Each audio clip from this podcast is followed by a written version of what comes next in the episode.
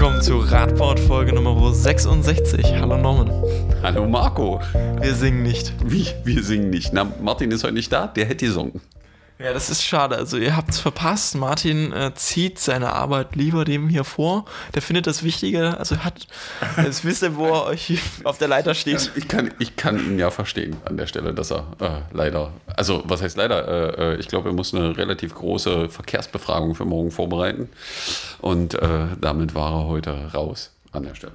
Genau. Aber er wird wahrscheinlich nächste Woche dann erzählen, wie es war, was er alles Tolles erlebt hat, so direkt am Endkunden bei der Verkehrszählung. Ja, schauen wir mal.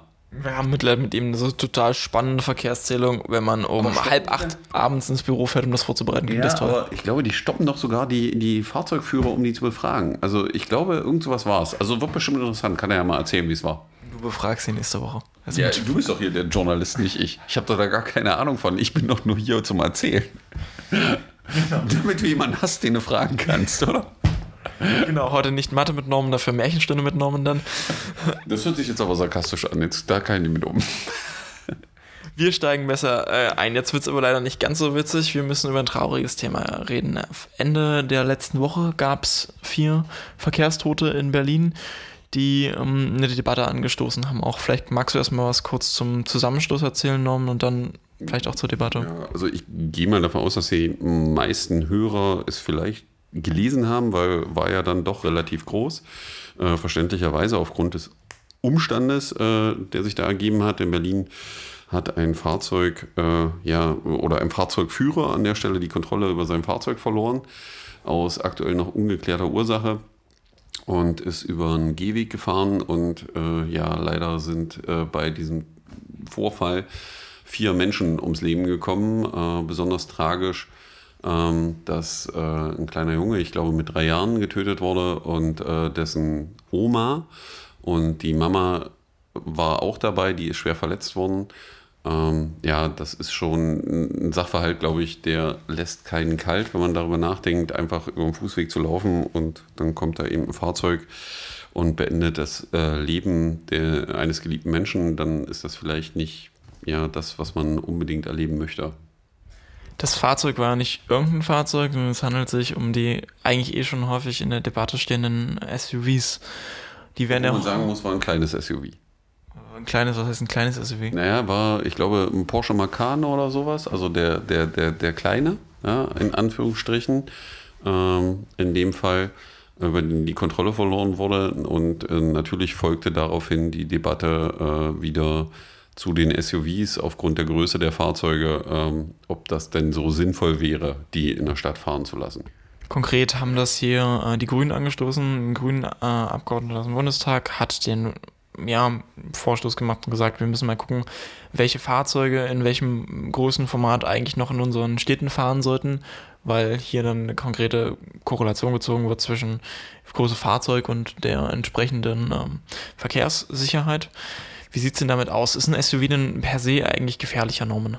Mm, natürlich ist ein äh, SUV im Gegensatz zu einem normalen Pkw gefährlicher, weil bei selber Geschwindigkeit äh, aufgrund der höheren Masse mehr Energie dem Gegenstand innewohnt äh, und damit auch die Folgen, wenn das irgendwo gegenfährt, ja, äh, deutlich größer sind, weil das ist, wenn ich in Physik jetzt machen wir doch wieder Mathe, äh, aufgepasst habe, müsste das, glaube ich, eine Exponentialfunktion an der Stelle sein.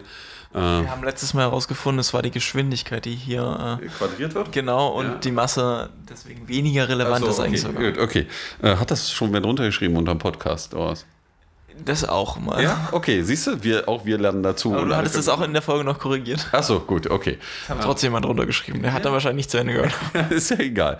Ähm, ja, aber äh, trotzdem ist die Masse und die Geschwindigkeit eben ein erheblicher Punkt äh, dafür, äh, welche Energie einem Körper innewohnt, wenn er sich vorwärts bewegt. Und natürlich hat ein SUV mehr Energie als ein Pkw. Was ich persönlich schade, also ich kann verstehen, dass man die Diskussion anfängt. Die Grünen hatten die Diskussion ja, äh, wenn man den Tagesschaubericht liest, äh, in die Richtung angestoßen, wo es um Platz geht. Wo ich äh, aus meiner Sicht, aus meiner persönlichen Sicht jetzt sage, das geht in die falsche Richtung bei dem Vorfall, den wir da haben. Ja, weil das ist eine andere Diskussion, die wir führen müssen, was den Platz angeht. Äh, weil hier muss die Diskussion über Sicherheit geführt werden. Und äh, auch wenn ich manchmal deutlich anderer Meinung bin als das, was die Unfallforschung manchmal so sagt, äh, äh, muss ich hier der Unfallforschung zustimmen an der Stellung, die dann eben sagen, ähm, ab einer bestimmten Geschwindigkeit ist es dann eigentlich auch egal, was es für ein Fahrzeug ist. Äh, ob da ein Polo kommt oder äh, ein SUV an der Stelle bei über 50 km/h in diese Zusammenstöße im Regelfall tödlich. Ja, und äh, das ist eine Diskussion, die man aufmachen muss über die Geschwindigkeit und bei der Größe der Fahrzeuge. Ich glaube, dass in Innenstädten auch noch deutlich größere Fahrzeuge als SUVs unterwegs sind, die da gerade ausgespart werden an der Stelle. Aber ich glaube, jeder Transporter, also jeder ohne jetzt irgendwie reinzureißen, aber so ein Sprinter eben oder so ein Iveco-Transporter oder ein 7,5 Tonner oder ein 40 Tonner sind da nochmal deutlich größer, unübersichtlicher und gefährlicher an der Stelle, was das jetzt nicht verharmlosen soll. Ähm, wir müssen einfach darüber reden, welche Geschwindigkeiten wir innerorts an welchen Stellen fahren und ich glaube auch eine andere Diskussion, weil das kommt ja, kam ja auch so ein bisschen raus, was ungeklärt ist, ist, was jetzt wirklich passiert ist, warum der da über den Fußweg gefahren ist. Ich habe äh, ein kurzes Video gesehen, ein Taxifahrer hat eine Dashcam drin gehabt, wo man das Fahrzeug sehen konnte, wie es über die Kreuzung fuhr. Ähm, man, äh, was mich persönlich äh, gefreut hat, ist, dass man das Video nur so weit online gestellt hat, bis das Fahrzeug auf den äh, äh, Fußweg fuhr, also nicht da irgendwie ja, so Sensationslust erzeugt hat an der Stelle. Es sah einfach komisch aus, wie dieser Unfall zustande gekommen ist. Also es besteht eben die Möglichkeit, dass es auch ein medizinisches Problem des Fahrers gab. Aber auch da muss man sagen, muss man dann die Diskussion aufmachen und sagen, Fahrzeuge sind heute in der Lage, ähm, theoretisch die Geschwindigkeit zu begrenzen. Also dass wenn irgendwas auftaucht, äh, das Fahrzeug eben nicht schneller als 50 fährt und es sind überall Spurhalteassistenten drin, also gerade in diesen neuen Fahrzeugen. Das heißt, theoretisch müsste es in meiner Welt auch möglich sein, wenn das Fahrzeug sich komisch verhält, die Spur verlässt, eine Geschwindigkeit überschreitet, Nothalt auszulösen, dass das Fahrzeug von selber anhält, sozusagen. Äh, die Diskussion wird in meinen Augen aktuell gar nicht geführt. Da sollte man aber viel mehr drüber reden, weil eins muss klar sein, ich kann mir auch persönlich eine Welt nicht vorstellen, also nicht innerhalb der nächsten fünf bis zehn Jahre, wo wir gar keine Fahrzeuge mehr in Innenstädten haben. Und solange wir Fahrzeuge in Innenstädten fahren, wird dieses Risiko bestehen und das muss minimiert werden. Und da gibt es in meiner Welt technische Lösungen, die dafür sorgen können, eben solche Nothaltassistenten, wenn solche Sachen passieren und dass eben eine Begrenzung im Fahrzeug ist, dass ich nicht schneller fahren kann. Ja, also, weil ja auch die Diskussion, die dann in den sozialen Medien lief, ja, Raser mit dem SUV und ist da im Tiefflug vorbei und alles sowas, äh, die sich dann auftat, das würde auch damit unterbunden werden, dass das dann nicht mehr geht, rein technisch. Ähm, wir, das, was mich traurig macht an der Sache, ist natürlich, dass die Diskussion erst wieder geführt wird, wenn es zu spät ist, wie an der Stelle, und wir äh, diesen, ja, diese schweren Folgen beklagen müssen. Lass uns noch mal ganz kurz bei den Gefahren durch SUVs bleiben. Wir haben jetzt zum einen über die Masse geredet, aber es ist ein häufiger Kritikpunkt, den wir jetzt auch, gibt so eine ganz bekannte Karikatur inzwischen schon, dass der SUV einfach ähm, viel höher gelegen ist und so ein kleines Kind vor der Motorhaube, wenn es da ist, einfach verschwindet.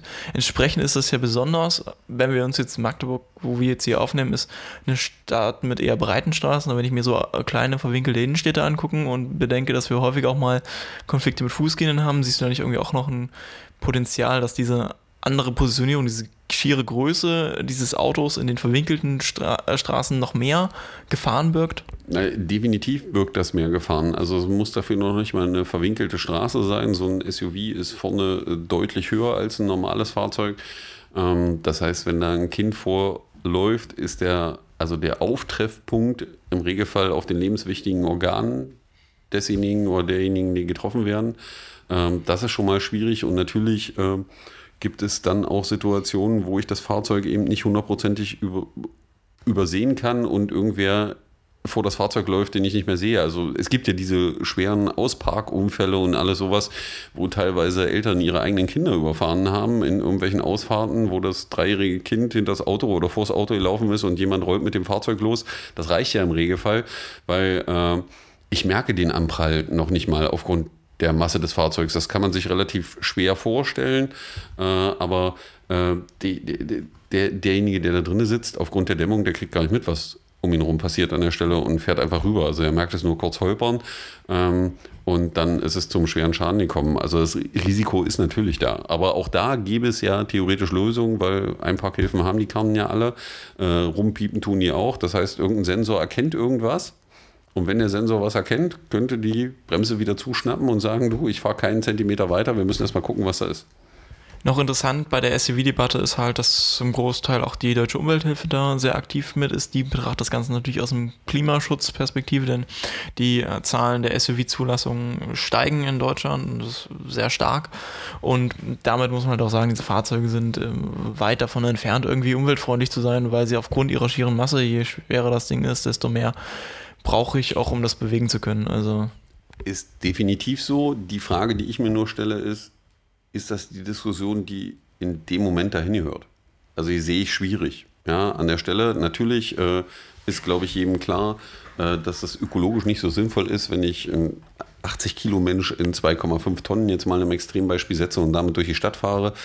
Ähm, jeder BWLer würde sagen, wenn das in einem Unternehmen betrieben, betrieben würde, das geht so nicht, das kostet viel zu viel Geld, das ist totaler Blödsinn, weil ich äh, einen Haufen Ressourcen dafür binden muss. Ähm, aber äh, wie gesagt, ich finde die Diskussion an der Stelle nicht ganz korrekt. Äh, äh, weiß aber auch, dass es oftmals nötig ist, leider so extrem anzufangen, um dann auf eine vernünftige Lösung hinzuarbeiten.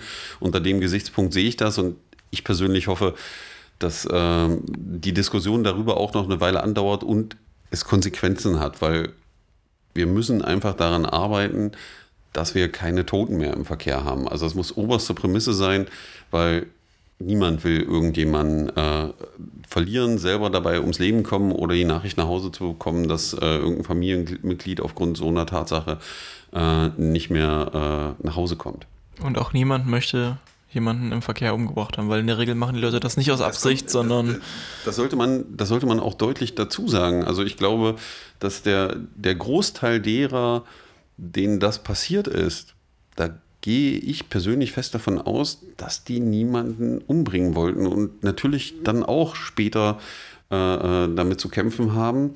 Und allein um Menschen vor sowas zu beschützen, muss man da schon handeln. Ja, also sowohl das eine als auch das andere, weil wir sind da manchmal nicht ganz in der Lage, glaube ich, als Menschen die Folgen unseres Handelns immer hundertprozentig abzusehen, sind dann aber doch äh, schwer betrübt, wenn es dann passiert ist, verständlicherweise. Wir kommen zu einem etwas seichteren Thema, nachdem wir jetzt so ja etwas ernsthaft reden mussten. Ähm, die nächste Debatte ist eine, die in der Regel nicht danach, dem etwas passiert ist, geführt, sondern, sondern davor geführt wird. Da sind immer alle dagegen, wenn es darum geht, ähm, Verkehr umzugestalten, Verkehrsflächen umzuwidmen, fußgehenden Zonen einzurichten oder ähm, nee, Radfahrstraßen in der genau, Stadt. Wo wir jetzt hinkommen, ist ja im Prinzip die Konsequenz aus dem, was wir erlebt haben. Ja, dass ich Dinge einfach im Verkehr mal ändern muss. Ja, also alle gucken ganz betroffen auf so einen Unfall und sagen, das ist ganz dolle schlimm. Alle sind sehr traurig, verständlicherweise, über das, was da passiert ist.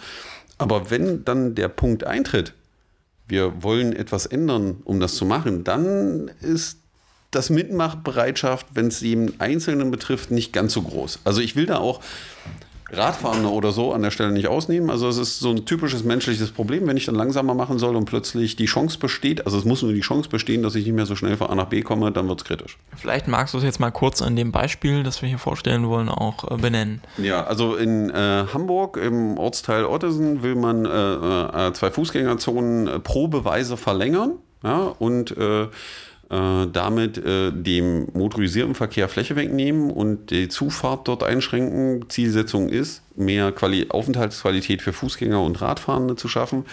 Und natürlich äh, führt das jetzt nicht zu Jubelschreien immer. Ja, also äh, die ersten, die im Regelfall aufstehen an der Stelle, sind äh, ähm, die Gewerbetreibenden, die Angst haben, dass sie weniger Umsatz machen, weil ja jetzt keiner mehr mit dem Auto hinfahren kann. Ähm, dann kommen die Bürger, denen man da äh, 163 äh, Parkplätze, glaube ich, in dem Fall äh, äh, wegnimmt, ja, äh, die ihr Fahrzeug nicht mehr parken können, weil das bedeutet Umsteuern dann am Ende, ja, dass ich einfach Dinge einschränken muss. Ähm, das Gute ist, was man in Ottersen macht, und ich glaube auch, dass das der richtige Weg ist, das zeitlich begrenzt zu machen, zu sagen, pass auf, wir probieren das jetzt ein halbes, dreiviertel Jahr aus und gucken, begleiten das auch. Also wir, wir, befragen die Bewohner, wir fragen auch die Gewerbetreibenden, wie hat sich das entwickelt, wie seht ihr das, so dass man auch nochmal nachsteuern kann. Der Vorteil ist, dass alle mitmachen können, also alle, die betroffen sind, also auch die, denen die Parkplätze weggenommen werden, die, die da nicht mehr durchfahren können und alles sowas. Ähm, das Schöne ist aber, wenn man ähm, in die Welt guckt, wo man das ja schon ein, das ein oder andere Mal gemacht hat, dann stellt man plötzlich fest, dass wenn das dann gemacht wurde und ausprobiert wurde, wollen die meisten immer nicht zurück. Also dann hat man Mehrheiten, die deutlich über 70 Prozent liegen, auch bei den Gewerbetreibenden, die plötzlich feststellen, jo, wir machen mehr Umsatz. Ja, die Leute finden, ach, das ist ja alles entspannter. Und selbst die, die da Auto fahren, stellen fest, oh scheiße, äh, ich komme auch nicht langsamer zur Arbeit. Ja, funktioniert genauso schnell. Ich hatte noch einen anderen Artikel, ähm, der heute schon rausgeflogen ist. Ich glaube, da hat das äh, äh hier TomTom oder irgendwer, der diesen Navigationssoftware macht, ich glaube in München oder Nürnberg in der Straße ausgerechnet, wo es diesen selben Aufstand gab und man festgestellt hat, die Veränderung für den Autofahrenden auf irgendwie gefühlte drei Kilometer waren irgendwas um die 21 bis 12 Sekunden. Also 21 Sekunden frühmorgens und 12 Sekunden abends, die man langsamer unterwegs war. Ähm, und das zeigt schon deutlich, dass es wichtig ist, die Sachen auszuprobieren und die Möglichkeit den Leuten zu geben, das zu erleben. Deswegen finde ich solche Aktionen, wie wir sie da in Hamburg sehen, großartig, weil es einfach die Möglichkeit gibt, mal die Perspektive zu wechseln einfach machen, aber das sagen wir ja ziemlich oft hier so genau. im Podcast. Wir äh, reden jetzt über ein einfach machen fast schon, würde ich sagen. Nämlich wir reden über die äh, europäische. Ja, wir machen das jetzt schon einfach ganz schön lange, oder? Die Europäische Woche der Mobilität, Marco? In Magdeburg tatsächlich erst seit zum dritten Mal in der Form. Ja, aber äh, mein, mein, meine Aussage bezog sich auf das, wir machen das schon relativ lange. Weil ich glaube, wir sind an den drei Mal relativ hart beteiligt gewesen, auch in dem Fall du, oder? Ja, in der Form schon, ja. ähm, die Europäische Mobilitätswoche ist ein äh, Konzept der Europäischen Kommission. Die haben sich äh, mal ausgedacht, dass es total toll wäre, ähm, nachhaltige Mobilität in den Städten Europas zu fördern. Entsprechend können jetzt die Städte selbst, aber auch Initiativen in den Städten in der Woche vom 16. bis 22. September jedes Jahr an dieser Europäischen Mobilitätswoche teilnehmen. In diesem Jahr ist es tatsächlich mal so, dass sie von einem Montag bis zu einem Sonntag geht. Das ist nicht immer so. Und äh, es nehmen tatsächlich sogar nicht nur europäische Städte daran teil, sondern auch inzwischen international überall Städte, die sagen, hey, wir wollen unsere Städte umgestalten, wir wollen menschenfreundlichere Städte, wir wollen Verkehr, der nachhaltig ist und der sich deutlich mehr auf Fahrrad, Fußverkehr und ÖPNV und auch natürlich ähm, mobilitätseingeschränkten fokussiert und damit für die bessere Infrastruktur schafft. Da gibt es drei Kategorien. Es gibt einmal die Veranstaltungen, die langfristigen baulichen Maßnahmen und den autofreien Tag. In ähm, Magdeburg sehen wir 1,5 davon. Ja, manche Sachen muss man ja auch langsam entwickeln, Marco. Ja, also da, wir probieren das mal aus. Vielleicht kriegen wir es nächstes Jahr mit dem autofreien Tag. Norman stellt uns jetzt mal unser kleines Programm hier in Magdeburg vor. Was können sich denn die Leute dieses Jahr bei der Mobilitätswoche in Magdeburg angucken? Also im Endeffekt ist die Einleitung schon am Sonntag. Ähm, äh, es findet äh, das Radrennen von Braunschweig nach Magdeburg in dem Fall statt. Die äh, äh Cycle Tour fährt. Ähm, wird eine große Veranstaltung mit Zieleinfahrt auf dem Domplatz geben. Äh, für mich wird wieder das wahrscheinlich beeindruckendste sein. Ich gehe davon aus, dass sie es dieses Jahr wieder machen. Äh, das äh, Rennen der Kinder, die mit dem Laufrad da eine Runde um Domplatz um die Wette fahren. Also kann man sich auf jeden Fall angucken. Großartig, die Kinder dabei zu erleben. Äh, die haben echt eine Menge Spaß. Und auf dem Domplatz gibt es auch für die Leute, die jetzt sagen, oh scheiße, ich habe die Anmeldung verpasst, äh, von 10 bis 15 Uhr auch noch ein Fest, sodass man sich da auch mit informieren kann. Da gibt es Radläden, die dort Räder vorstellen. Ähm, genau, also man kann sich die Zieleinfahrten ansehen, die sind immer ganz spannend. Das ist das Spannendste beim Radrennen eigentlich. Genau, das ist das Spannendste beim Radrennen, wenn die Zieleinfahrt ist und äh, man die äh, abgekämpften Fahrer sieht, die da nach 90 Kilometer teilweise mit dem Affenzahn noch. Äh, den ersten wird es interessant, wer, der Sprint wird ja dann nochmal die letzten genau. Meter. Einmal den Berg auch hoch, ist ja, ja hier schon eine kleine Steigung dann auch. Genau, das äh, wird schon großartig und äh, ich glaube, man kann relativ viel zum Thema Mobilität auch selber da erleben. Also ich habe heute, glaube ich, den äh, Stammplan gesehen. Wie gesagt, es sind Radhändler da, es ist die SWM da, es ist die MVB, glaube ich, da, ähm, werden relativ viele Player zum Thema Verkehr da sein ähm, wo man einfach einen netten Tag zusammen erleben kann mit Programmen und so. Also wird sicherlich gut wie immer. Also, weil ich aus den Jahren, wo ich es erlebt habe, war es immer großartig. Ähm, ja, das wird so das Einläuten sein. Ja, dann geht es weiter. Äh, am Mittwoch äh, wird ich glaube, eine ganz große Sache passieren. Äh, unsere Lara äh, kriegt ein 2.0. Unser eigentlich eines Lastenrad äh, kriegt Nachwuchs. Äh, es werden, ich glaube, von unserer Seite aus äh, drei Lastenräder dazukommen, E-Lastenräder, äh, und werden dann noch, ich glaube, zwei oder drei, an, drei. drei andere mitmachen, die ihre Lastenräder zur Verfügung stehen, stellen. Es wird für Magdeburg ein System oder eine Plattform geben, wo man online diese Räder mieten kann. Das ist ein frei verleihbares Lastenrad, das kennen sich ja viele auch schon, ja. so das kann sie vorher schon ja bei uns und in vielen anderen Städten gibt es das ja auch. Ja, und wie gesagt, das wird jetzt mit äh, zusätzlichen E-Lastenrädern passieren und wir werden am äh, Mittwoch sozusagen um 18 bis 20 Uhr so ein kleines Fest beim ADFC machen, wo man die Räder auch mal ausprobieren kann und vorbeikommen kann zum Probefahren, nette Gespräche führen. Ähm, ich glaube, das wird ganz gut und das Feedback, was wir jetzt schon immer kriegen, weil so häufig wie wir per E-Mail angeschrieben werden, äh, könnte ich mir vorstellen, dass die auch sehr gut ausgebucht sind in nächster Zeit. Lara war letzte Woche an äh, sechs Mal mit sechs verschiedenen Leuten unterwegs und hat sechs sehr, sehr verschiedene Aufgaben erfüllt. Ja, ist doch großartig, weil die Leute sollen das ja ausprobieren und da sind wir ja wieder bei dem Thema ich muss das mal probieren können und dafür soll es ja genau sein. Ähm, außerdem wird äh, um 15 Uhr das Umweltamt äh, äh, Magdeburg zu Fuß entdecken. Ja, äh, die werden durch äh, Magdeburg gehen und äh, sich die Geschichte ein bisschen angucken und was es für interessante Sachen gibt. enden wird das Ganze am Wissenschaftshafen und Start ist Anna, am Lutherdenkmal der Johanneskirche um 15 Uhr. Ja? Wer da mitmachen will und sich mal die Stadt zu Fuß erleben will und auch was zur Geschichte erfahren will, äh, ich könnte mir vorstellen, wird eine interessante Sache. Am Donnerstag, äh, ja, an den 19.09. von 13 bis 15 Uhr gibt es. ein Geschenk für unsere Stadträte. Ne? Aber Geschenke, ja. Äh, wer unseren äh, Instagram-Account folgt, äh, oder der Radkultur, glaube ich, der Radkultur folgt, der hat schon gesehen, dass die da äh, hart am Bauen waren. Äh, die haben sogenanntes Gehzeug gebaut. Äh, geht einfach darum, das Thema Falschparken und äh, auch das Thema Platz in der Stadt äh, mal anfassbar zu machen, was das eigentlich bedeutet. Und die haben eben drei Fahrzeuge, also so Holzgestelle gebaut, die in der Größe eines Fahrzeuges sind. Das wird äh, vor dem Rathaus äh, aufgebaut, vor der Sitzung der Stadträte damit die das sich auch mal angucken können. Mal da durchlaufen, da gehen noch ein paar Kartons, also dass hier richtig schön der Weg verbaut ist, wie das genau. so bei Falschparken in der Fall ist. Genau, finde ich persönlich gut. Ich bin sehr gespannt, wie es ankommt. Wir gucken mal. Ne? Am Freitag, den 20.09., gibt es dann eine Aktion, die auch wieder, äh, ich glaube, weltweit stattfindet.